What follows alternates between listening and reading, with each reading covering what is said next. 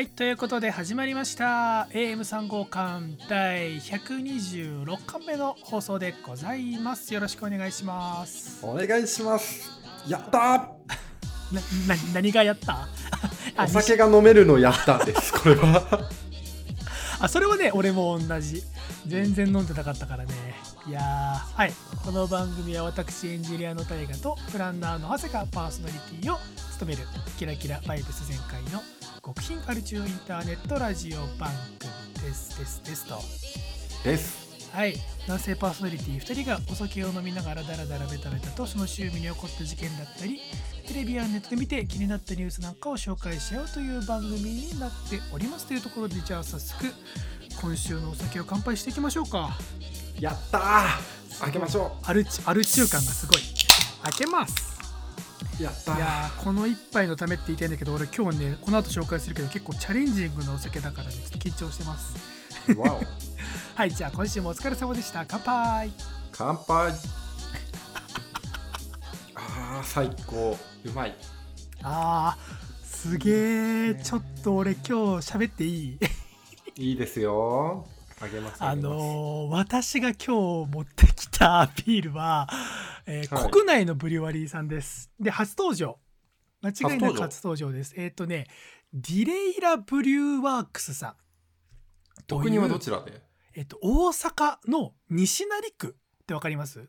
西成ってあのラッパーとかがるとそうそうなんかあの県外のね関東の人間からするとそのラッパーとかまあ治安がわ、うん。悪いって言ったり失礼なのかな。でもなんかそういうなんかね、うん。そのお昼からお酒を飲むような街ってなんか自ら言ってたりもするから。ね。こっちで言うと川崎みたいな そういう街ってことでしょ。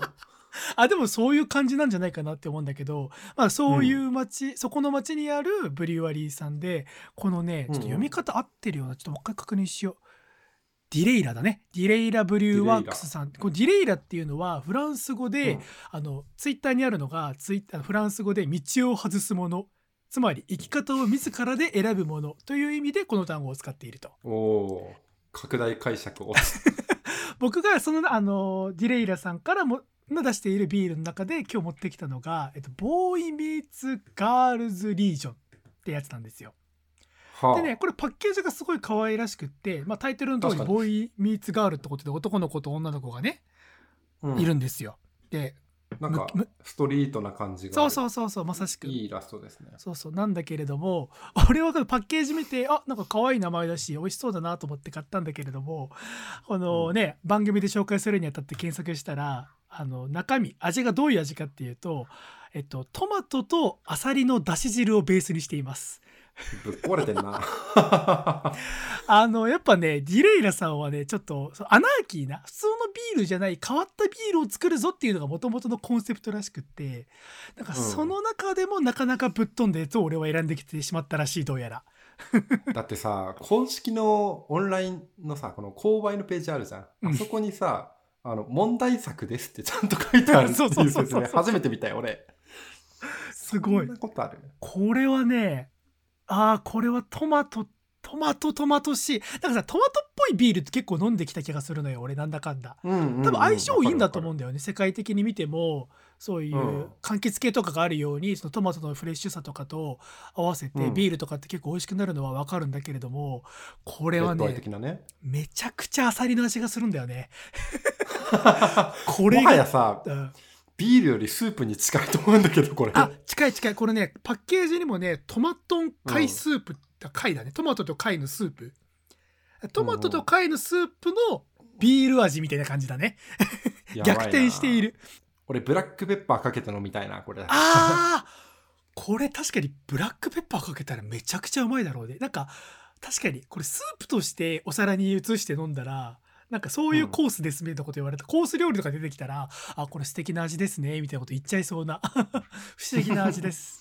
まあまあまあでも飲めなくはない。美味しいです。うん。人は選びますけど。なるほど。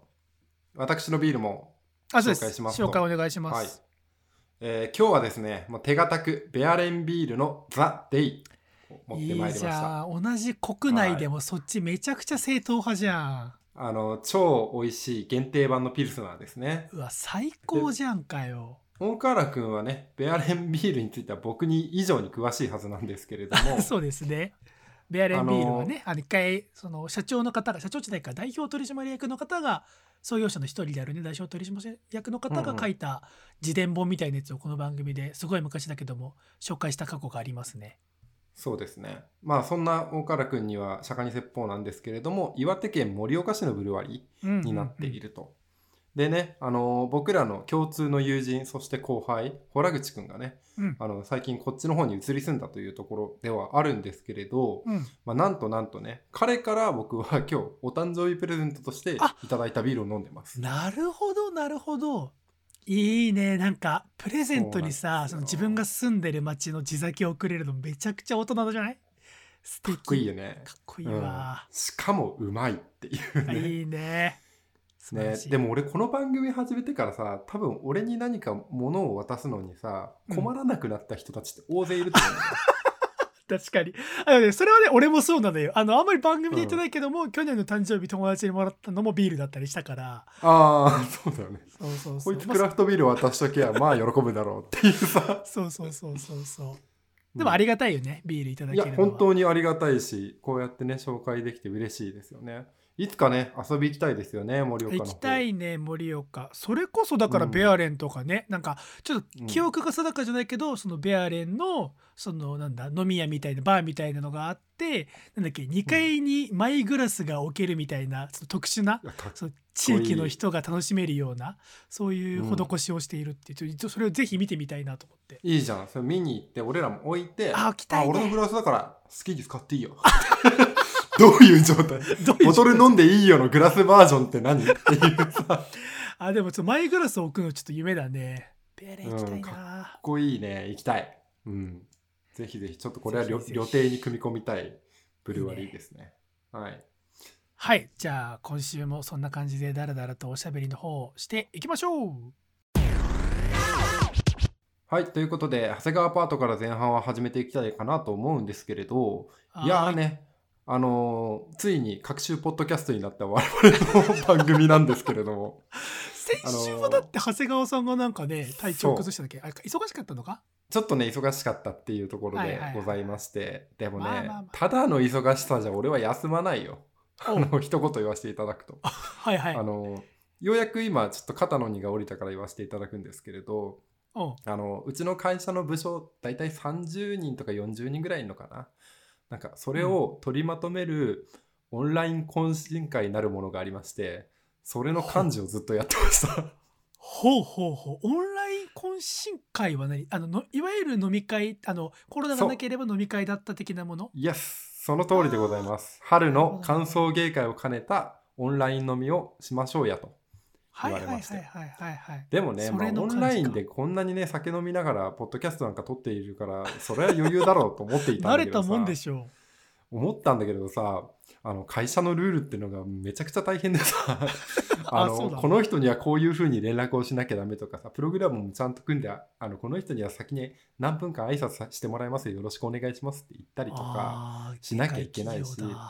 でその傍らなんでしょうね。僕よりも一回りも二回りも偉い人たちが、まあ、僕の他にもねあの幹事というかそのチームみたいなので34人いるんですけれど、まあ、僕が一番年長者なわけですよ。だから、うんうん。その彼らをなんか引っ張り上げなきゃいけないっていうこととこととかうんうん。なんだろう。かつその若い人たちが仲良く楽しくワイワイキャッキャしながら懇親会をあの計画して進めてますよ。いいチームでしょ？うっていうのをこうさ対外的に取締役とかにも見せたいみたいなちょっとこうそういう思惑とかが見え隠れしちゃってそれをさ、なるこうしょっちゃっているんだけれどいやまあそれ難しいよね。だってさ難しい。普通のさ年次でいけばさ普通の飲み会は我々さそれこそ幹事とかやってきたけどさ、オンライン飲み会自体はさみんな同じスタートから始まってるわけじゃん。年上も年下もほぼ関係ないからさそこでそういうメンバー若手を引っ張り上げていくっていうのは、そうえーお疲れ様です。本当に。で下も下でさ別に飲み会とかやりたくねえしみたいな雰囲気もちょっと感じるわけよ。あーはいはいはい。今のわかんない。時代あるよねオンライン飲みやりますって言ったら参加しますぐらいの気概はあるかもしれないけど企画しますはいないからと思ってさ、あー そこのモチベートもしなきゃいけないっていうので板挟みになってあのメンタル的にかなり来てたっていうのが先週だったん会社のオンライン飲み会のモチベってむずいよね。俺今の会社好きだけどオンライン飲み会したいですかって言われたら別にしたかねえもんな。うん、大河原君企画してよって言って誰々と誰々うわとあと部署の外のこの人とこの人とこの人も呼ぶからよろしくね。エクセルで表作ってプログラム作ってあとそうだな若手がすごいなんか楽しんでやってそうな出し物みたいなのも考えてほしいんだけどみたいうな。わーオンラインの出し物。うん。いやもうオンラインの出し物とかもいろいろある考えなきゃなんだろうな。いや今ーの時代。まあね今回はそのさ来る人去る人いるから、まあ、来る人に対してのクイズみたいなのをやってさあのちょっとお茶を濁したりとかしてたんだけれど、そこの設問とかもね後輩とかに任せておくと大変だったりとかするし。うんうんうん。でなおかつまあこれだとなんかこうゆるっと終わっちゃうよねみたいな感じになったから分かりました。じゃあ僕がオープニングの動画を編集しますって言ってうわー動画作ったさらにんだこう動画作ったりとか。俺さ年に1回必ず動画編集できてよかったな助けられたなと思った瞬間出てくるからさ。はいはい。あれだから前は2022友達の結婚式とかだったっけ？そうそうそう結婚式もあったし。その前だとあのまあ副業みたいな感じであの、はいはいはい。なんだろう他の会社のあのそういう中間のあの MVP とかを発表するようなそういうところの動画を作ったりとかもやってて、いや職人ですねもう立派な。かれこれねさっき話したけどさ俺プレミアプロ使って10年になるんだ。と思って。それもやばいね。でそれだけそれだけ聞くとめちゃくちゃすごい人みたいに聞こえちゃうね、うん。映像作家みたいな感じに見えなくはないんだけれど ずっとねスキルはねあの平行線を保ったままでね右肩に上がろうとしないっていうね。ずーっと地平線が続ずくーっと。ちょっとずつ上がってく。るとそれっぽいことをやってね、うん。いやいやいやまあね。でそうやって乗り切って今自由の身なんですけれど、まあ、次降りかかってくるのはね今彼女の家の方の家の片付けをしてまあ、えー、と今週引っ越しだみたいなあそう引っ越しの準備とかも兼ね並行してそれやってたわけだ。いやマジお疲れ様だね。結構結構でさいやでもそんな中やっぱり俺はね些細なことに楽しみを見出したいと思っているタイプなんですけれど、はいはい。見つけましたこれがまたあの彼女の家を整理してた時にうん。とある冊子が出てきたんですよ。でこれ何？って聞いたらあこれは私のものじゃないんだけれど1個前に住んでた人がどうやら看護師さんだったらしくてこの冊子が置かれてたんだよねっていうえものがあって結構分厚いものなんですけれどあの日銭とかのさカタログわかる？岡原君おおわかるよわかる。あれの看護師さんバージョンのやつがあってですねえそんなのあんの？超ニッチで面白そうと思ってワクワクしてしまったわけですよ。はいはいはいはい。えで何？俺はこれをそう今日はこれについて話そうと思うんだけど 読み込めば読み込むほどすげえいいと思って。マーケティングのね我々の全く知らない推が結集された全く知られざる世界の雑誌について今日は話していきます。はははうん楽しみ、多分ねオンラインでもサイトがあるんだけどその名をねナースリーと言います。ナースリーちょっと検索しよナースリー。あね、ナースリー検索すると、ある程度俺がちょっと今日話そうと思ってることのネタバレっぽいことも入ってくるんですけれど、うはいはいまあ見てほしいです。あれ今日のテーマは、ナースリーのここがすごいです。うんだってナースリーサイト開いたら全ては看護師さんメディカルワーカーの笑顔のためにってトップに書いてあるそうなんです。もうね、そのナースの人が使う、まあ、ウェアだったりだとか、シューズのは、あまあ、専門のね、カタログとかオンラインショッピングサイトみたいなので、俺もちょっとネットでチャラッと調べたんだけれど、オフィシャルのその公式のオンラインショップの他に、あの、アマゾンでも、あの、楽天でも、あの、au ペイマーケットでも、あの、ショップを開いてるから、もう完全に網羅されてる。すごい我々が知らないだけで知ってる世界のすぐ隣にいるわけだそうですよ。はあにこやかに働いてる看護師さんたちはみんなナースリーのお世話になってるに違いないと。なるほどそう。で、今、僕の手元には、ナースリーの、えっ、と、2021オータム、えっ、と、去年の秋号、バボリューム75っていうのがあるんですけれど、はいはいはいこれがびっくりしたんですよ。まず表紙がすごい。ほもうナースリーの表紙ってどういうのイメージします岡原さん？うえでも看護師さんとか、まあ、男性うん女性とかが看護師さんでそう立っているみたいなわかんないけど、うううんうんそえそうですごめんよね。それぐらいのイメージしかわかんないよまあまあでも、おおむね合ってるんですけれど、看護師さんがちょっと腰掛けて花束をこう手にしてる感じ花束？にないってははいたんですね。で、これを見たときに、あれ？この子なんか見覚えあるなみたいな。こっちを向いて微笑んでる看護師さんが一人そ腰掛けてるんだけどさ。ほうこの人見たことあるけど誰だろうと思って直前で思い出したんだけどこの子はあの大原君も大好き井桁弘恵ちゃんです出た池田ちゃんマジで？井桁ちゃんを起用してますナースリー。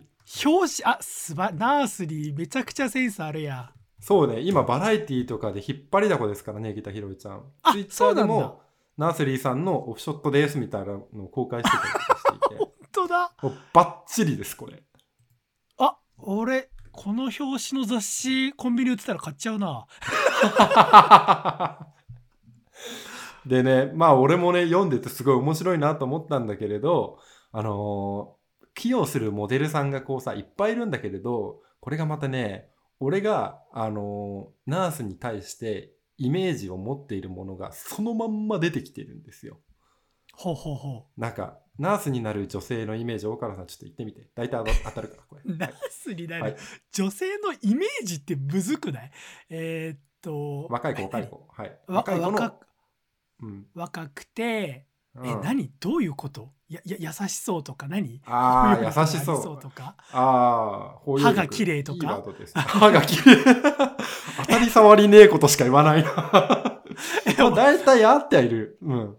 でも、俺はもっと、あの、なんだろうな、車に構えたというかさ、うがった目、見方をしちゃってるから、あナースになるやつって大体ミーハーでキャピキャピしてんだろ。っていう。さ、それうがりすぎじゃない？もう。うん、あの、友達のね、看護師さんにみんな謝って回りたいなと思うんですけれど。はいはいはい。そんな偏見があったんだけれど、それをまんま、そのモデルの人を起用した時に、でも確かに惜しげなくやってんのよ。こうやってラジオ撮りながらナースリーの商品ちょっとチラチラ見てるけど普通のあれだよね、女性雑誌とかのモデルな感じだよね写真とかもすごいね、あの、限りなく、なんだろう、ウィズとか、そういうの読んでるような 気持ちにさせられる。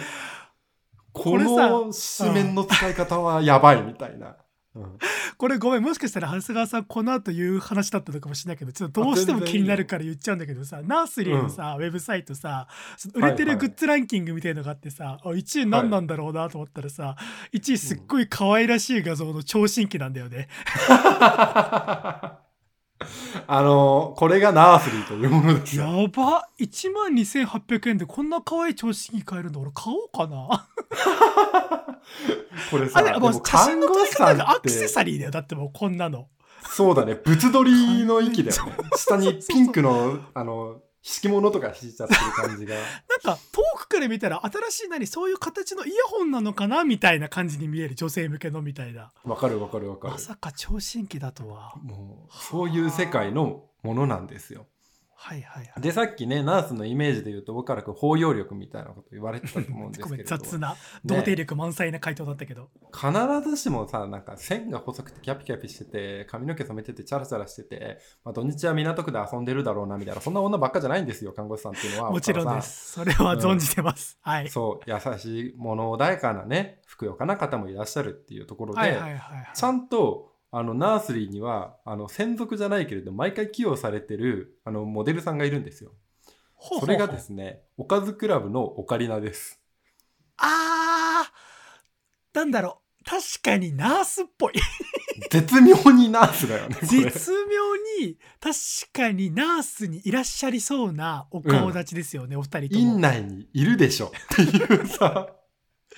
確かに確かに若いところに寄りすぎてないっていうところもポイントが非常に高いですこれは。確かに確かに。なんか子供たちの病院内にいる子供たちのお世話めちゃくちゃ上手みたいなめちゃくちゃ手なずけてるみたいなイメージだな。そうそうそうそうその通りでございます。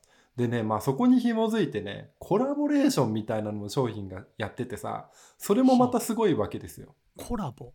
コラボまあ、さっき大原君なんかアパレルの雑誌みたいだねみたいな話をされてたんですけどマジでアパレルのブランドとコラボしてるんですよ。はいはいはいはい。世の中には俺は知らなかったんだけどマーキュリー・デュオのナース服とかナノユニバースの なんかウェアとかがあるだなんて考えもしなかった。あー考えもしなかったけどもでもまああるよな。それうん。アパレルだったら、あやっぱなんか変な言い方すごく失礼かもしれないけどやっぱナースも職場でおしゃれしたいんだな。したいんだよな。そうなんだよな。そこがインサイトとしてあるんだっていうことにすごくあ痛く感動して。だからといってじゃあナノユニバースのあの看護師さん男の人が着るウェアいくらなんだって見た時にさ俺ナノユニバースでジャケット1万8000円とか2万4000円で買うんだけどさーうん。あの4800円とかで売ってるわけよこれがま安った。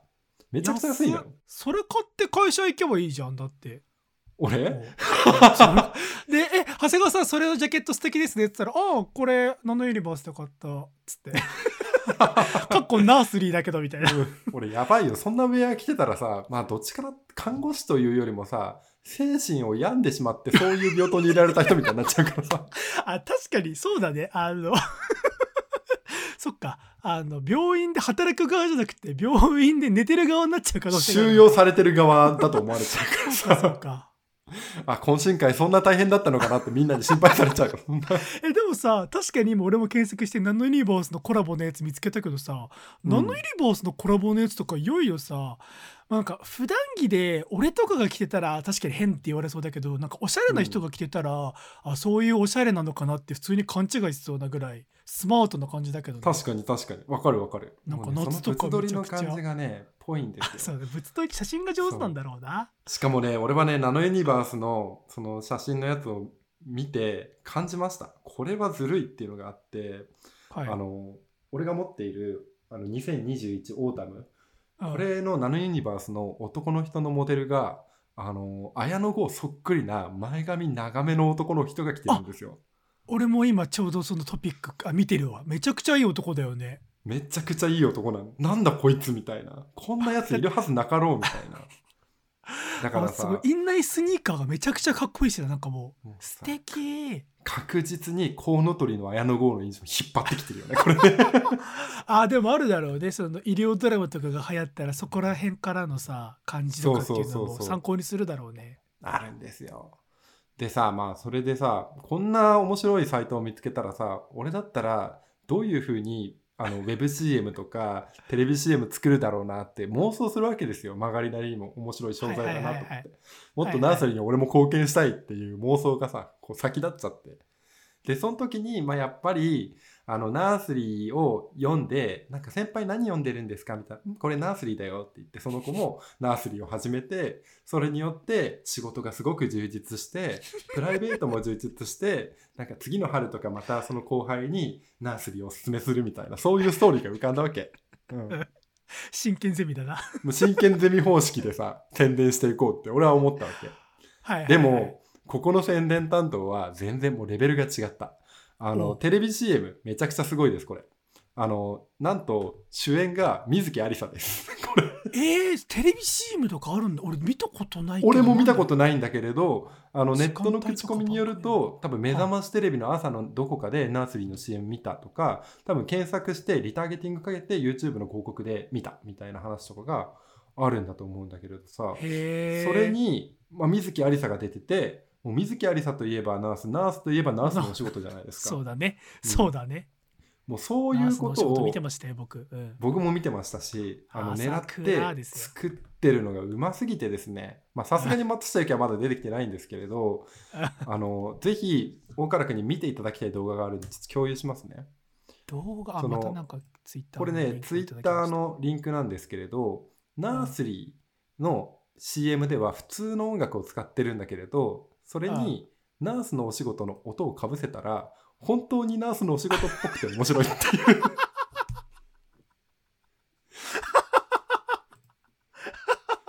確かに。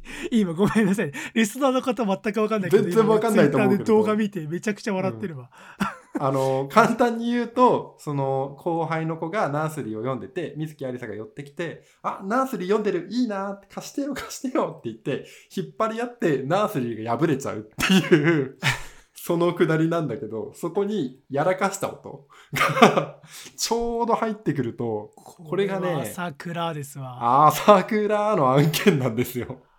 いや懐かしい 懐かしすぎるよこれがまた、うん、えー CM とかこんなちゃんとしたのちゃんとしたのかっつったら失礼だけどあれだね。全国区でね。バンバン朝から流してるんだ、本当にね本当にびっくりしちゃうんですよ。知らないもうだ CM とかどんどん知らなくなってくんだろうなこうやって。うん。はあ、ね、ちゃんとターゲティングされてくるからさ、まあ、テレビ番組とかも一緒だけれどみんなが同じもの見てるってことはなくなってくんだろうね。なくなってくんだよね。ちょっとうん。今それのなんかすごく実感として感じたわ今でまあコラボがすごいみたいな話の続きで言うとさ、まあ、なるほどなと思ったこととしては、まあその、うマーキュリー・デュオとかナノユニバースみたいな名だたるアパレルブランドとコラボしたと思いきや安定的にあのピーナッツいわゆるスヌーピーとかサンリオとかはあ。ああいうものともコラボするわけですよ。はいはいはい。でここを紐解いた時になんでだろうと思ったんだけど分かりましうん。た。これ小児科です。うん。あそうだよねそうだよね、うん、そう。で普通にコラボしてないやつとかでもあの肩にワンポイントで動物がいるやつとかあるわけ。猫。はいはいはいはい。パンダとかがいて。多分これをあのちっちゃい子に見せ「あパンダさんいるね」って言いながら注射を打つんだこいつはと思いながら。おしゃれとか可愛いだけでやってんじゃないんだなっていうところもちょっと垣間見えたりとかして、なるほど。肩にワンポイントとかはなんかまさにそういう狙いがありそうだね。うん、すごくうまいなと思ったわけですよ。はいはいはい、ねだからさっき言ったミーハーキャピキャピとかよくわかんないさ偏見を持ってた僕も反省したわけですよ。そんなことばっかりでウェアを選んでるわけじゃないんだ彼女たちもと。うんうんうんそういうことを思って、まあ、パラパラパラパラページを見ていったんですけれどあのやっぱりねこういう雑誌を見てると目についちゃうものってさあの僕はコピーがすごく気になってしまうんですよね。まあお仕事柄ね、そうなんです。でこれがねコピーが一個一個面白いんですよ。うん。面白そう。うん。一部紹介していきますね。まずね、これ1個目です。思わず笑みがこぼれるトータルコーデブランド。っていうさ、ナース服やんか。っていう、ナース服を見て思わず笑みがこぼれることないと思うけどな。ないと思う。そしてトータルコーデとはっていう、上下全部一緒だろお前たちは。っていう。確かに。うん。確かに確かにでさらにエスカレートするとね、こんなものもあります。後ろ姿にも自信あり、フェミニンワンピースっていう。えこれすごい気になるわどんだけ後ろ姿に自信あるんだろめちゃくちゃ自信がありげです、これ。あの、これの写真もあるんで合わせて送りますね、岡田さんに。後ろ姿に自信があり。えー、待って家庭俺欲しくなってきちゃうなこのカタログこのカタログはねすごくいいですよ。今写真をいただきましたけれども、かはわいモデルさんも可愛らしいねい。あ、これだって池田博恵ちゃんだよ。あほんとかあ今か画像が斜めってるから今回転させて、あ本当だ本当だかわいいえこういう世界観でやってこおります。のすこのワンピースは本当に普通にワンピースとして全然街中でもいけるよねそうだよね。普段使いできる白いワンピースだよ、ただのこれ。かわいい池田ちゃんの可愛さも相まって、ね。でね、まあ、こうやって見ていってもらったんですけれど、大河原さんにあのクイズです。えコピーを今から私は穴埋めにするので、それに対して何か答えてほしいです。はいはい。それではいきます。コピーライターの端くれとしてそうですね。コピーライター大河原のセンスが光る。大河原重里として、え えっと待って 綺麗で知的で女性らしい〇〇〇〇の集大成はい。綺麗で知的で女性らしい。はい。この5文字をお答えください。えー、待って綺麗で知的で女性らしいでナースをイメージしちゃうからなまずな。なんだな。んだ。な今になると女性らしいってなんだよっていう叩かれたそうそうしそうですけれどね。確かに、そうそうそう、うん、でそんな人たちのまあ理想？何？理想というか。え大和なでしこ？大和なでしこ。7文字ですが。あ7文字か。ごめんごめん。5文字か。文字数が決まってんのか。むず難しいな。これはねなかなかまあ難しいんですけれど正解はですね綺麗で知的で女性らしいエレガントの集大成となっております。まさかのけ英語形容詞パターンか。そうなんです。もうね、やはり普通のあの発想じゃダメです。ファッション雑誌のあの編集者にならないと、これは当てらんないです、マジで。いやーエレガント当てたかったな。エレガントはね英単語だとは思わなかったな。当たね今バレリーナとかしか出てこなかったんだよな。ナースリーのウェブサイト皆さんもぜひ見てくださいよ。いや本当に。ぜひ見てほしいこれは。本当に。これはさ別にオンラインサイトなんだからさ変な M じゃなくて俺も買えるわけだよねまああのね看護師さんごっこしたい時はぜひ買っていただくこともね可能かなとは思うんですけれど。まあでもねこんだけ面白い世界が広がってるんだっていうところをねあの面白おかしく紹介させていただいたんですけれど、はい、やっぱり看護師って大変なんだなと思ったことが一つありまして、まあ、この冊子に限らずですね僕ナースリーの口コミもね SNS で拝見しました。その時にナースリーが全然届かねえよ。これ必需品なのにふざけんじゃねえぞ。などの あのストレスてんこ盛りのなんでしょうね。口コミが再三されまして。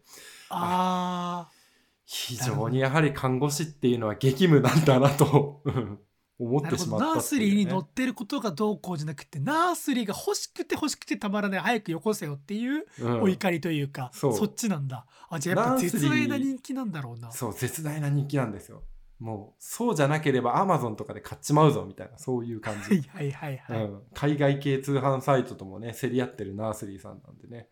ぜひぜひこれからも頑張っていただきたいなとは思うんですけれど。自分たちが当たり前に思ってることでも違う業種の人からするとえこんな慣習あるんだとかえこんな道具使うの？ってのってあるだろうねきっとね、あるだろうね。いやうん。本当俺最近ね最近もホームセンター行ってちょっとこれ具体的な話じゃなくて申し訳ないんだけどホームセンターって久々に歩くとさ、本当に一生触ることないんだろうな、俺みたいな。それこそ建築現場とかで使う専用器具なんだろうなみたいなものとかがたくさんあってさ。うん。あーみたいなことを感じたから今まさにこのナースの、ナースリーのサイトを見て改めてそういうのを実感してるね知らないところでいろんなものが使われ作られててそれでちゃんと便利になってるんだなみたいなことを感じましたね今。それでいてこれには需要があると思ってビジネスを立ち上げた人もね軽眼だなと思いますし素晴らしいと思いました。うん、なのでね、あの AM3 号館、これからもナースリーと全国の看護師をね、応援していきたいなと 思っておりますので、ぜひぜひどうぞ入院した際はよろしくお願いします。以上、長谷川アパートでございました。はいということで後半パートは私大河が喋りたいんですけれどもはい。めちゃくちゃビールがまずい。あのさこの番組基本的にさ相手パートの時にまあ、うんなんだろうちびちび飲んでいく感じね相づち打ちながらわかるわかる。全く進んでません今回。前半の 長谷川さんパートを終えてシラフでナースリーの話聞いてたのかよ。5分の1ぐらいしか飲めてません。いやーこいつすごいなマジで。答えますね。まあまあまあまあ。あの実はねちょっとさっきちらっと長谷川さんには言ったんだけれどもこんな同じブリュワリーさんが出しているビール僕残り1缶買ってあるんでそれもちょっとどんな味なのかちょっと不安で不安で仕方がないまあ楽しみですね。楽しみですね。来週来週飲みます楽しみだ。あのね今週はねまあちょっと小ネタというか思ったこととちょっと妄想話を1個しようかなと思っていてはいはい。いやまあ最近長谷川さんめちゃくちゃ忙しいみたいですけどはい。僕はまあその3月が特に忙しくて4月は、まあ忙しいっちゃ忙しいんですけれども、まあ、ちょっと落ち着き始めたというか、うん。まあ、土日は少なくとも普通に休めるなぐらいな感じで久々に何もない土日だなみたいな感じで4月を過ごしてるんですけれども。いいなぁただね なんだろうななんか28歳になってさうん。ちょっと趣味らしい趣味みたいなものがないまま20代が終わろうとしているなっていう危機感をちょっと持っていてさ。ああ、それ、多分3号館始めた初期の俺と同じ時の気持ち。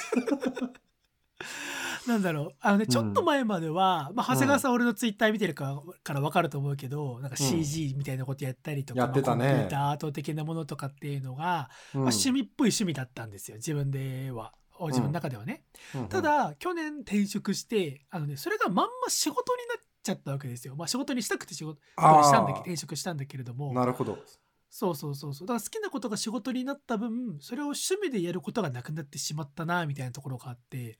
うん。なんかそこがちょっとぽっかり空いた感があって。まあその意味で言うとだからやっぱカメラとの出会いっていうのが、まあ、20代後半では一番大きかったというか、まあ、うん。唯一の趣味らしい趣味うん。なわけですよ。なるほまあ、こど。のカメラもねあの元をたどるとそのすでにお隠れになってしまった母方のおじいちゃんがああの、うん。最後に残していったカメラを今も使っているんですけれども。いや素敵じゃない。そう素敵ないい話深い話なんですけれども、まあ、そんなカメラを持ってその散歩をするのが僕のその20代後半の あの本当は老後とかにやるんだろうなっていうような趣味なんですけれども。だいぶ先取ったねこれは、そうめちゃくちゃ人生を先取っての趣味、うん。あのねとうとう最近なんかあんまりカメラも持たずに歩くのが楽しいみたいなフェーズになりつつある。だから本当におじいちゃんも。ウォーキングですよね。もうウォーキング。知らない街を歩くの楽しいみたいな感じになっててうんうん。本当に何もすることがない土日は電車に乗って知らない駅で降りてうん。横浜の方に向かって歩くっていうのをずっとやってるんだけれども、あの一人でラジオその週ね聞けな,、うん。聞けなかったラジオラジコで再生しながら大体ああ。10キロぐらい歩くんだけれども。いい時間じゃないでもそれはそうそういい時間なんですよ。でとてもいい時間なんだけれども、まあ、こんな趣味をね大体まあだから去年ぐらいからちょっとずつやっていくうちにこんだけ歩いてるんだから俺なんか記録取った方がいいなって思い始めたんですよ。ほ俺この間これ言うと惹かれるんだけれどもあの武蔵小杉から横浜まで歩いたのよ。う多分 多分15キロぐらいある？20キロはないかな？それぐらいあるんだけれどもあの趣味で趣味でね。え 何時間かけたおじいちゃんもおじいちゃん。えっとねい4時間5時間ぐらいかかったかな？あの紆余曲折いろんなところを寄り道したから。それをね達成した時にその達成感あったんだけれども、なんかこれ記録にならないのちょっともったいないなと思って。うん。で4月あのせ、まあ、先週末にまた散歩をするタイミングがあってよし、うん。今日はまたいつもみたいに、まあ、10キロぐらい散歩するつもりだけれどもあのアプリで記録を取ってみようっていうことになったんですよ俺の中で。はいはいはいはい。さ散歩アプリってあるじゃん。万歩計とかそういう系でさ。あーなんかそうそうそう。動物が育つやつとかあるよね。いいそう今いろいろ本当にあるじゃない。で、うんなんか俺はその中で特に何も考えずになんか適当に散歩アプリのランキングの高そうなやつを入れてみてでうん3つぐらい適当に入れてなんかセットして歩き始めたんですよ。うんでよし今日も歩くぞと思って歩き始めたんだけれどもなんだろうな俺って結局なんでこんなに散歩が楽しいか散歩をしているかってこれは長谷川さんには前は理解されないって言われちゃったんだけれどもうんあの時間の無駄遣いをしたいんだよね究極的に。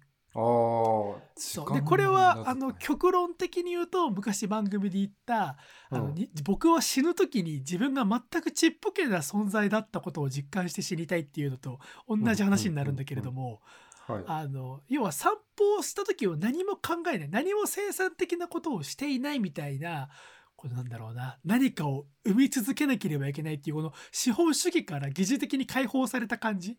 うんうん。めちゃくちゃ大それたことを言うとあそういう感覚を喜んでいるんだなっていうのをちょっと意識としてして持ち始めてでそのさなかこのアプリを入れて実感したのが、あのね世の中の人気散歩アプリってみんな歩いた距離でポイントがたまるのよ。はいはいはいはい。これがね俺のこのだからさっきの思想と全く関するわけよ。要はまあ確かに。散歩をすればする分だけお母さんポイントたまりますよみたいな。休憩しちゃうとちょっとポイント減っちゃいますよとか。で、うんうん。さらにこのポイントをなんか楽天ポイントとか D ポイントとかのアプリあのアプリにあるポイントに換算できますよみたいな。そんなことできんの今？できるんですよ。へあのーやめてくれと。いや、多分ね、そういうニーズがあるのは全然問題ないし、いやむしろだからそういうビジネスとしてはめちゃくちゃ面白いと思うんだけれども、ーなんか俺のようなピュアな気持ちで、ピュアな気持ちというか、だからそういう無無になりたいみたいな気持ちで散歩をしている層にとっては、うんだから今この世の中に蔓延している散歩アプリは逆なんだよなっていうのをすごい感じてて。うんうんうんでもね、なかなかね、まあ俺みたいな変な考えの人が少ないからかもしれないけどもね、シンプルな散歩アプリってマジでないのよね。それはね岡原さん多分 前映画のあの予告がいらないって言ってた君にもつながってくると思うんだけれどはい。世の中の散歩アプリ開発者はたくさんの人に散歩したアプリを使ってほしいわけですよ。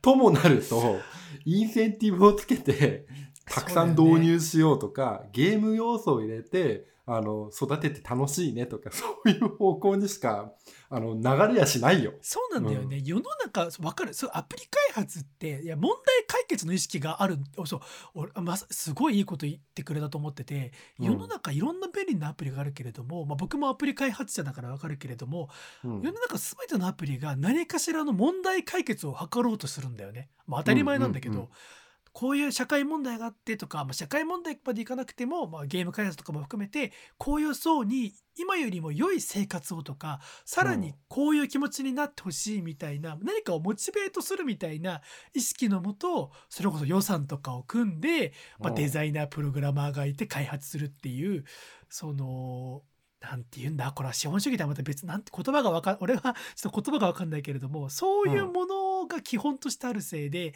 そうじゃない理由で道具が欲しい人にはうんすごい不便なんだなみたいな。そうまさにそういう話だね。今うん俺が思ってるのは、そうそう。俺はただ単に釘が釘が打ちたいだけなのに今ならこの釘を打つと釘が打った分だけポイント貯まりますみたいな。どんどん打とうみたいな。いやいやいや俺はこの木とこの木をただ単に鉄でつなぎ合わせたいだけなんだよなみたいな。そういうねシンプルなものみたいな。あまあね。まあこういう話をするとじゃあ自分で作れよっていう、まあ、おっしゃる通りみたいなことしか言われないと思うんだけれども、うんなんかねそういう人まあだから散歩アプリに限らずいろんなところであると思うんだけども、うんうん。何かしら世の中はちょっともう一回パラダイムシフトが起きて面白いことが起きないかなっていうのをねうん。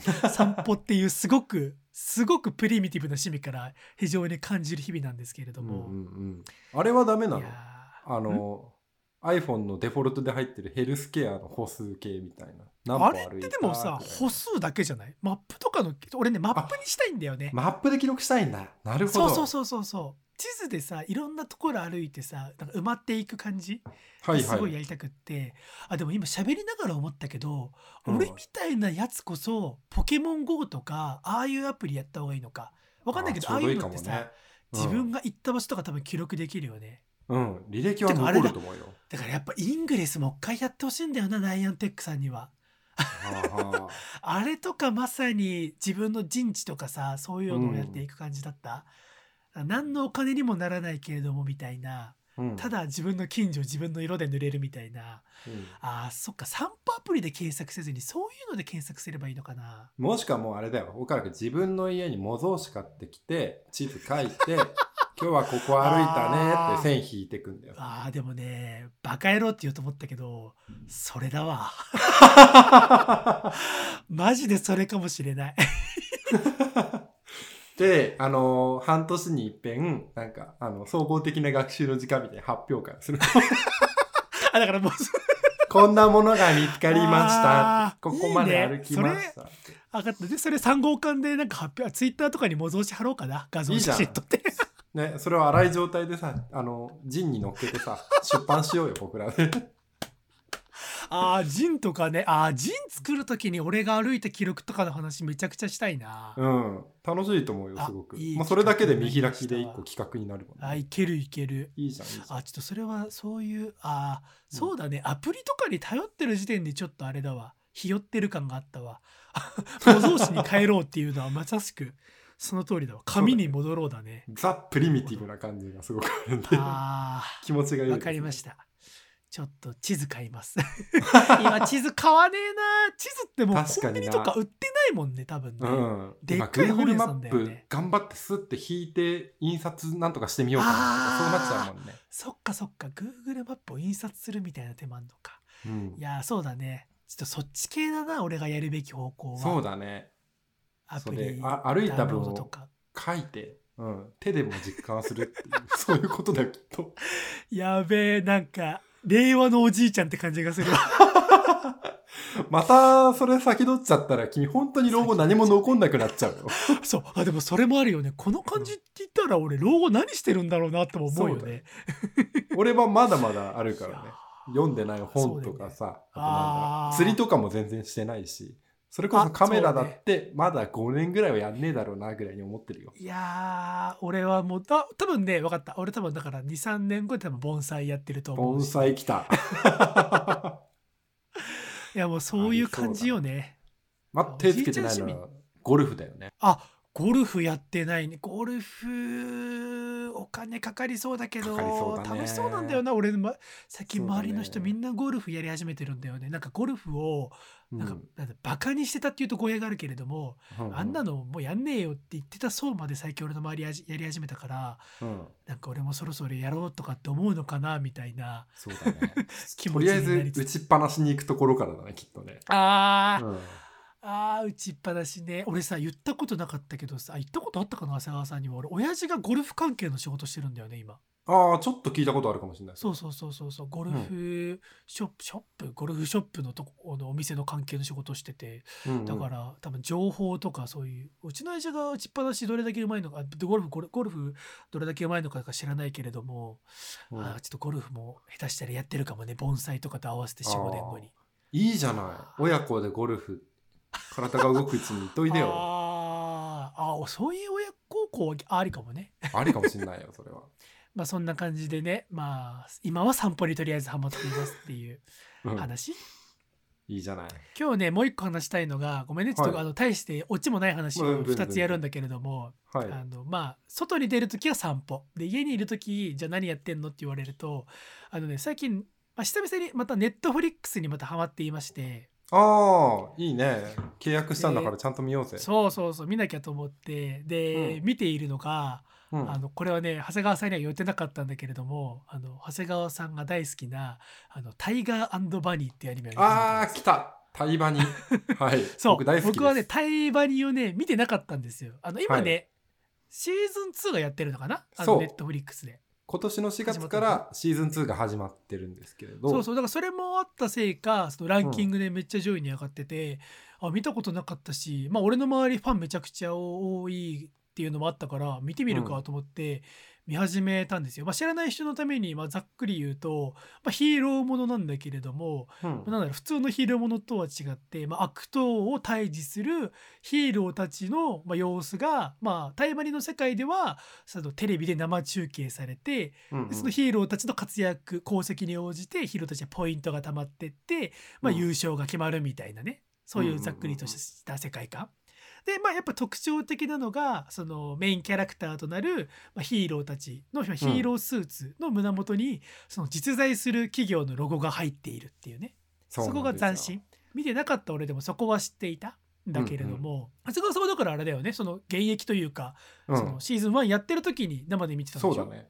今年でタイバニが10周年で俺は 10, 10年前大学生の時に見て、はいはいはい。あこんな広告の見せ方あるんだと思ってああはいはいはい、はい、あの痛く感動したんだけれどまあ最近転職をして気づいたのはこの広告のなんかあの契約を取ってきてるのって弊社の営業だったっていうことを気づいた時にめちゃくちゃ感動したの。そうなんだおすすげえごいじゃんそれはと思ったのこれは。うん10年前に見てたアニメのロゴを取ってきてる会社にあ俺所属してるんだっていうのでめちゃくちゃジンときたっていうのがあってね。めちゃくちゃそれは深い話だね、また。一層ちょっとこうねあの愛車精神じゃないけれど。ねタイバニって、まあ、今見ててすげえ思うのがあの、まあうん。なんだろうな正直ねストーリーはねまあツッコミどころも多いんだよ。俺から言うさ言わせてもらうと。それシーズンあの1。シーズン1だねああ、1の方ね。なるほど。そうそうそうそう。あ、うんわかる。あ、そう、俺もだから全部ごめんなさい。偉そうに言っちゃったけれども、まだ全部は見終わってなくって、はいはい、途中なんだけれども、まあ、めちゃくちゃ面白いんだけれども、うんまあ、まあ、普通にヒーローものだなっていうところがありつつ、ただ、でも、明らかにやっぱすごいなと思うのは、今まさに長谷川さんが言った、その、企業ロゴのところ、要は、協賛企業がリアルな名前が入っちゃっているがゆえに、うんあのヒーローのば、なんだろう、強弱のバランスってすげえ難しいと思うんだよ、脚本これ。はいはいはいはあわかるわかる。明らかにダメなやつがいてももちろんその企業にとってダメだし、うんうん、明らかにこいつだけすごい抜きんでってもダメだしみたいな確かに確かに。その辺のめちゃくちゃいいけれどもこいつにはこいつの影があってとかっていうところのうんうんバランス感覚が実はめちゃくちゃうまいなっていうのをその話数を重ねるごとに実感していく。はいはいはいはい。わかるわかる。そうそうそう。一応ポイントであのランキングは決まってんだよね。このヒーローがすごいとか、こいつそうそう強いみたいなあるんだけれど、それとは別にこう、なんだろう、それぞれのキャラクター性だったりだとか、彼がメインの話みたいなのが一話あったりするんですね。そうそうそうそうそうちゃんとね、あるんだけれどもいやそのバランス感覚だから多分高校生の頃に見てたら多分そこまで想像力ない大川君はなんだよみたいなこんなの日朝と大したねえだろこんなみたいな仮面ライダーとかプリキュアレベルだろとか言ってたと思うけれども仮面ライダーもプリキュアもバカにすんじゃねえぞ。仮面ライダーもプリキュアも好きな人に嫌われちゃうね この発言はいやでもだから今言ったようなうん でその辺のその企業間バランスとかを考えるとよくできたアニメだなっていうのを今非常に感じててうんうんうんそうで特にこれはちょっと長谷川さんと俺だけの話になっちゃって申し訳ないけれどもグッときたのがうん。はい。あのスカイハイっていうねあ、ヒーロー何が言いたいか分かりました、この瞬間に俺は。分かってくれましたか？今はなきサービスのロゴが。そうさっき言ったようにねヒーロースーツの胸元には実在する企業ロゴが入ってるんですけれども、はいこのねスカイハイっていうねめちゃくちゃいい男が中身なんだけれども、で見た目もすごいかっこいいヒーローの胸元にある企業名があのユーストリームっていうサービスなんですよ。企泣け業なんですよてくるな。ユーストリームだって。あいや聞いてる人知ってる？ユーストリーム。うん下手したら10代のリスナーとか知らないんじゃない？普通に。俺たマジでちユーストリーム全盛期だからさ。そう。あのね、まあ、知らない人のために言っていくと、まあ、昔、ユーストリームっていうオンライン動画配信サービスがあって、でさらに、まあ、私とね、長谷川さんは、そこで、まあ、YouTuber とかが出てくる前ですよ。そうだそうだ。つまり、我々はもっとユーストリーマーみたいな感じで、そのね、YouTube 的なかん、YouTuber 的な感じで、そのユーストリームで動画配信をね、まあ何年も配信していたと。そうですよ。今で言うと、あの、YouTube ライブとか、インスタライブをやってるのに、同じことをやってるわけですよ。ユーストリームってサービスを使そうそうって。まさしくだよ。だってコメントとかも生で見れたりね。うん本当に時代の先取りというか、まあ、マネタイズがちょっと難しかったんだろうなっていうのを感じつつだからなんかそこででさ俺ごめんね最後の方まであのタイマにまだ見切れてないからあれだけど、うん。このねアニメの中でのスカイハイっていうヒーローのキャラクターのポジショニングがそのめちゃくちゃ優秀。それこそ初期の頃、そのタイマに始まって最初の頃は圧倒的1位みたいなポイントもめちゃくちゃ稼ぐしこいつとこいつ以外レベルみたいな圧倒的存在だったんだけれども話数を重ねるごとにあれどうやらスカイハイの中身のやつも、まあ、完璧ではないちょっとポンコツというか変なやつなんだなみたいなところが垣間見えてうんうん。でちょっとみんなからいじられ始めてみたいなところとか含めてああなんかすごいあーなんかすごくユーストリームだなみたいなすごいねなんか。いやそういう意図はもちろんないんだけれど当時はなかったんだろうけれどもなんか今見るとね。うん。いやーちょっと心にグッとくるなみたいな。あるわけですよ。はいはいはいはい。で僕はまだ今タイバニをねあの飯食いながら毎日1話ずつ見るっていうのをやってるんだけれども。おいいじゃないですか。まあ。さすがにさ、まあ、今そのうんユーストリームっていう企業名出したけれども、まあ、うん。他のところのまあ企業名で言うと、まあ、主人公とかが主人公2人いるんだけど主人公2人の胸元にはそのバンダイとソフトバンク、はいはい。まあ、あとの企業名で言うとなんだ？あのペプシとかあとはいはいはい。牛角とかね、はいはい。ロックカルカルビーとかかな？うんうん。うんうんうん。そんな、そんなとこで、ちょあと何があったっけ？今パッと出てこなくなっちゃった。あと FMV とかか。ね FMV もなんか、あ、FMV ねっていう気持ちになるけど、今の時代に見てると。確かにね。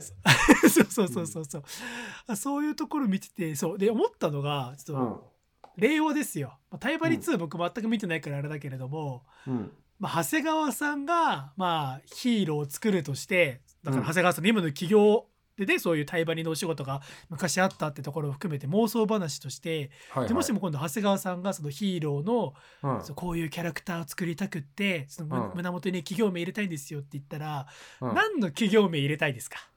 あ、俺がヒーローだったらってこと？そうそうそうそう。俺の胸元にはこの企業名。なんだろうな。いや、かっこいいのがいいな。なんだろうね。かっこいいのがいいな。俺はねまあかっこいいやっぱロゴだとうん。やっぱネットフリックスとかかな時あ、代的にネットフリックスはかっこいいな。羨ましいな。うんまあ、ネットフリックスで見てるからっていうのもだいぶ影響とはさされてるんだけれども、うん例えば GAFA って呼ばれるところとかみんなかっこいいよね。まあ、かっこいい。外資かっこいいよ。外資かっこいいよね。俺、俺、伊藤園がいい。伊藤園。伊藤園？まさかの伊藤園。俺、自分の生活振り返ると、野菜ジュースとか、なんか、要として置いてる飲み物で、圧倒的に伊藤園に信頼を置いてるってことで最近気づいたの。はあはいはいはいはいはい。伊藤園。じゃあ長谷川さんは伊藤園で。うん。俺はねあのまあネットフレックスも言ったんだけれどももう一個あの今の時代的にすごくぴったりだなって思ったのが、うん、あのねアンカー入れたいねアンカーっぽいね。ああ。中華人民中国のねあのモバブとかさ、そういううん。そっち系のいろいろ USB とかのああいう作っている企業だけれどもアンカーとかなんか今の時代っぽいなとか思ったりとか、はいはいはいはい。まあ、あとは何だろうね。なんか僕がこのなんだ原稿というかメモ書きながら思ったのが、まあ、やっぱり我々3号館っていうビールの飲みながらやる番組やってるから、まあ、やっぱキリンとか朝日とかはいはいはい。札幌とかね、その辺とかベタだけどやっぱり入れたらいいんじゃねえかなみたいなね、うんうんうん。でもね、ー。結構新しいのとかも特徴的なの入ってるよ。俺見たのだと、LINE 漫画とかあったもん。うわ LINE あ LINE 忘れてたあしかも LINE 漫画なんだ。そう。中で、はあ。LINE じゃなくて LINE 漫画なんだっていうのが結構特徴的だったりする。あでも確かにアニメイトだっけ？アニマックスだっけ？なんかあったもんね。あ、アニメートもある、アニメートもある。アニメートもあったもんね、ああだからそういうコミック系とかサブカル系のところとかの方がもうあるのか、はいはいはいはいはい。そうそう。いやーこのね自分の胸元の企業ロゴ何にしたい話はちょっとうん。うん酒のつまみとしてめちゃくちゃいいと思うんで最高だよアップルの一社提供ヒーローとかめちゃくちゃかっこいいところだよ。ア ップルの一社提供ヒーローはでもめちゃくちゃ脚本に口出してきそう。このシーンはみたいな。これうん企業ロゴがもっと見える。この向きでこういう風に使ってくださいとかなんかめちゃくちゃ口出してきそうなんで。うん めちゃくちゃアップルね。そういうとこあと厳しツイッターとかめちゃくちゃ弱いんだけれどヒーローとして応援されるみたいなさ。ツイッターはねありそう。あありそうでしょ。あそうねありそうだね。うんいやーであれでしょ？あのフェイスブックの企業ロゴがだからな話数を重ねるごとに途中から急にメタになってるみたいなねああ企業が変わったからねみたいなあー、ありそうだな、メタ。ありそう。いや、こういうね、自分の胸元に何の企業名、あ、だから、あれだわ、ごめん。俺ちょっと今いろいろ言ったけれども、俺らが一番入れなきゃいけない企業名、Spotify だわ。ああ、それはそうだわ。Spotify だわ。確かにね。で、あれだね、あその、アニメ的には、そのヒーローの時はその Spotify がロゴに入ってて、オフの時は、なんかレコードのお店とか、レコードショップとかにいるみたいな。あレコードショップの店長みたいな。副業でみたいな。ああ、ありそうだな。ねいいね。あ、要請があったから行かなきゃって店閉めるみたいな。かかっこいいね。すごい。イメージがついてきた。うんこれね、俺さ、今調べてて知ったんだけど、あれだね、タイバに行ってキャラデザ、桂正和さんなんだね。そうだよ合図とかビデオがあるの。アニメ見てるとあんまり意識しないけど、あれだね、原画はめちゃくちゃ桂さんの絵だね、これ。そうそうそうそう。だからね、オープニングとかで、あの、書き下ろしのイラストとかがパッて上がってると、俺そっちしか見れなくなっちゃうんだよね。かっこいいなみたいな。これめちゃくちゃそうだね。はあ、ちょっとね、タイバに、今まだその、さっき言ったようにシーズン2新しいやつ見れてないんで、うん。ちょっと見たらまた感想とか喋れたらな。まだ全然最初の方でしょ。ルナティックさえも出てきてないでしょ。あ出てきた出てきたああのねルナティック出てきて俺あいあのあいつ倒したところでなんか最初のあのボスみたいなやつああ、なんだっけ？名前忘れちゃったジェイク。はあのあジェイクジェイクジェイク倒すところ、ジェイク倒すところまでこの間見たやっといはいはいはい。今今やっとルナティックの過去みたいなところですよ。楽しくなってきました。ね。だんだんいろんな伏線というかはいはいはい。人物関係が分かってくるみたいなところでいや。対話にね非常に面白いです。ぜひぜひね、楽しんで見ていただきたいです。ぜひリスナーの方もネットフリックス入っていただいてうん。対話に見ながらもしも自分がヒーローになるんだったら胸元に何の企業名入れたいのかっていうのを妄想してもらってうん。みてはいかがでしょうというところで以上今週の大河パートでしたエンディングパートです。はい。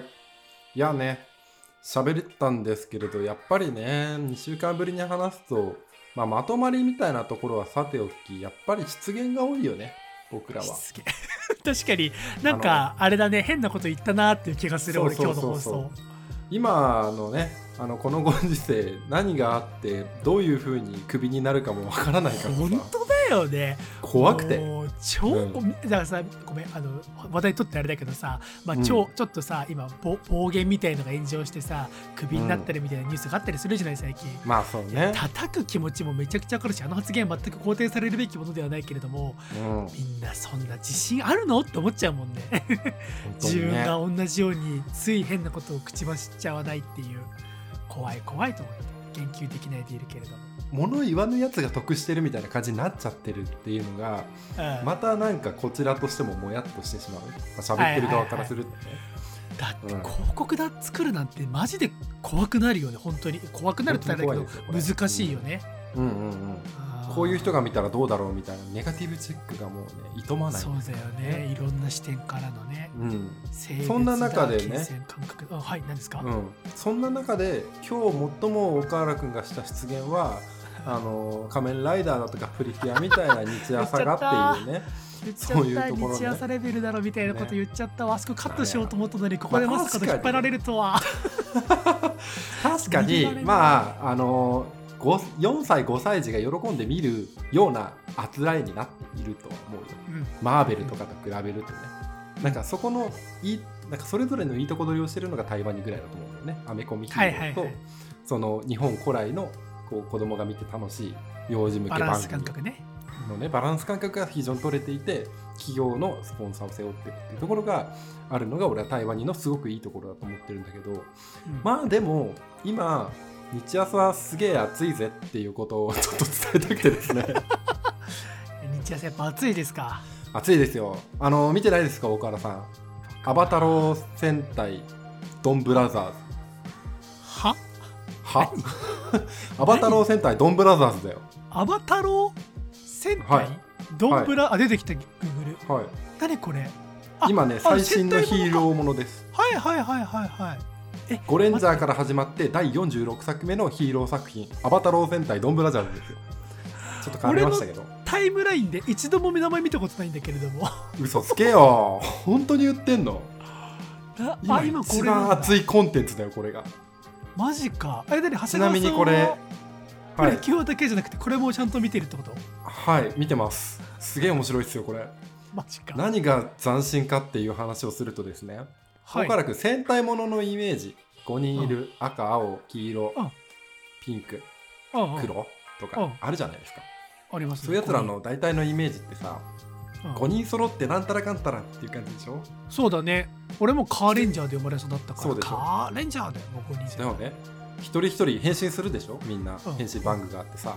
そうだよ。ああのアバタロー戦隊ドンブラザーズに至ってはそんなことを一切しないです。どういうこと？だってそれが見せ場だしそこでいろんなね、変身グッズとかを作って売るわけじゃん。うん。でかっこいいみたいなあのシーン真似したいみたいな。なんだけれどその5人の戦士たちが顔見知りなのが前提条件であるわけじゃないですか。で共通の敵を倒すために頑張ろうと思って話が進んでいくっていうのが王道なのに対してうん。ドンブラザーズに関しては何も知らないお互い5人が5人あのこいつが赤なのかこいつが青なのかって全くわからないまま5話ぐらい話が進みました。えそれはごめんあの5人は五人この5人がヒーローなのは知ってるの、それも知らないの？よくわかんない。知らない。お互いがお互いのことを知らない。あの少しずつ知っていく。あこいつは赤だったんだっていう。偶然ぶつかったやつがみたいな。っていうので斬新だね。少しずつその5人のヒーロー戦隊たちの縁がこう紡がれていくというか、はいはい、まあはい、その敵が出たら強制的に変身させられてその敵の前に放り出されるんだけれど その場でしか顔を合わせないしなんだったら戦うっていうことさえも最近覚えたから全然赤以外のヒーローたちが弱いんですよ。でなんかあすごい。な、はい。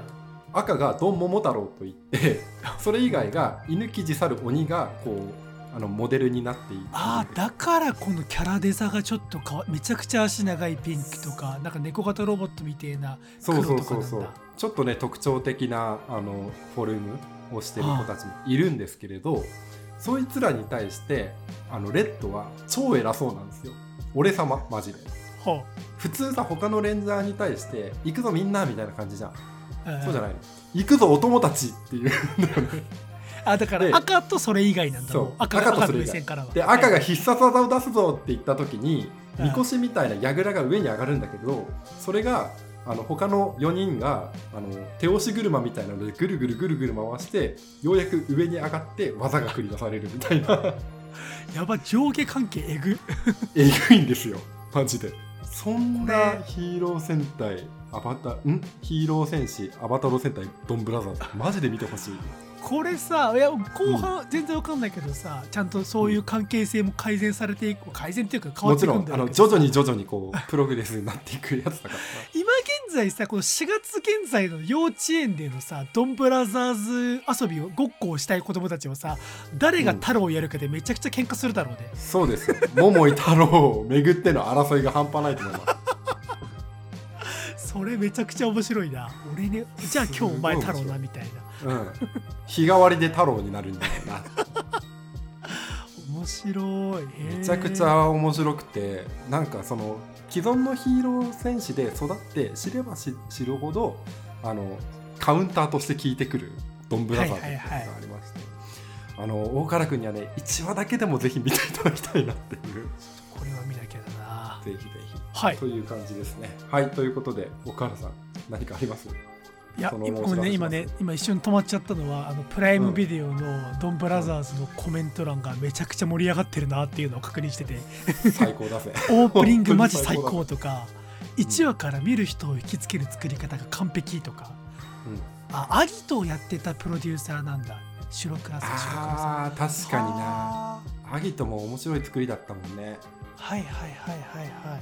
えー、これマジで見ますわ。ちょっとじゃあ俺はリスナーの方もぜひチェックしてみてください、俺はいつか自分のパートでドンブラザーズについて語りたいなとは思ってる。